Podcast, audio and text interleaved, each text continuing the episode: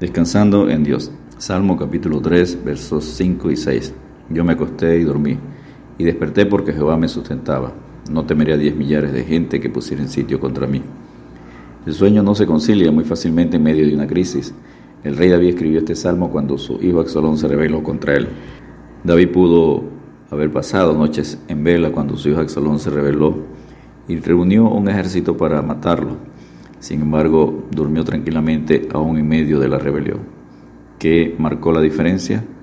David clamó a Dios y él lo escuchó. La seguridad de una oración contestada da paz. David dijo en el Salmo 40, verso 1, pacientemente esperé a Jehová y se inclinó a mí y oyó mi clamor. El primer punto lo conseguimos aquí en el Salmo 3, verso 5. Yo me acosté y dormí y desperté porque Jehová me sustentaba. Es más fácil dormir bien cuando aceptamos con plena confianza, con plena seguridad, que Dios tiene el control de toda circunstancia. Si usted se pasa la noche despierto o despierta por la preocupación de no poder cambiar las circunstancias, derrame su corazón delante de Dios y agradezcale que Él lleva las riendas de todo. Deje las circunstancias en las manos de Dios y no las vuelva a tomar, luego descansa. Jesucristo nos recuerda lo que dijo en el Evangelio según San Juan capítulo 16, versículo 33. Estas cosas os he hablado para que en mí tengáis paz. En el mundo tendréis aflicción, pero confiad, yo he vencido el mundo. El apóstol Pablo enseña cómo obtener la paz en Filipenses 4, versículos 6 y 7.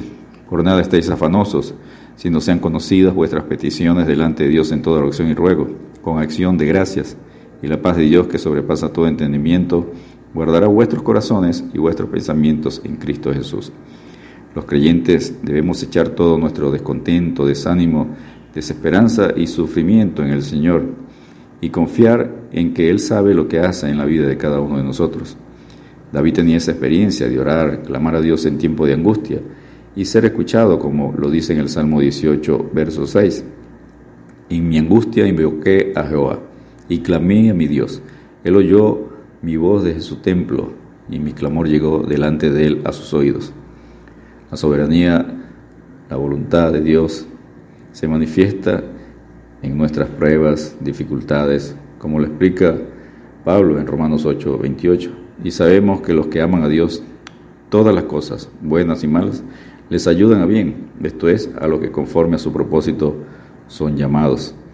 Además de sumisión y humildad, la principal actitud necesaria para una vida cristiana victoriosa es la confianza en Dios. Tengamos fe, que es la plena confianza en Dios, como enseña en Hebreos 11:6.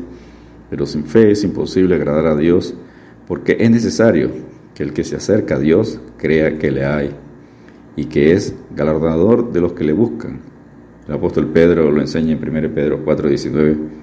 De modo que los que padecen según la voluntad de Dios encomienden sus almas al fiel Creador y hagan el bien. El segundo punto lo conseguimos en el Salmo 3, Verso 6. No temeré a diez millares de gente que pusieren sitio contra mí.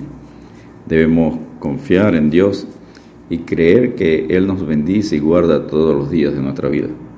El Salmo 27.1 dice, Jehová es mi luz y mi salvación. ¿De quién temeré?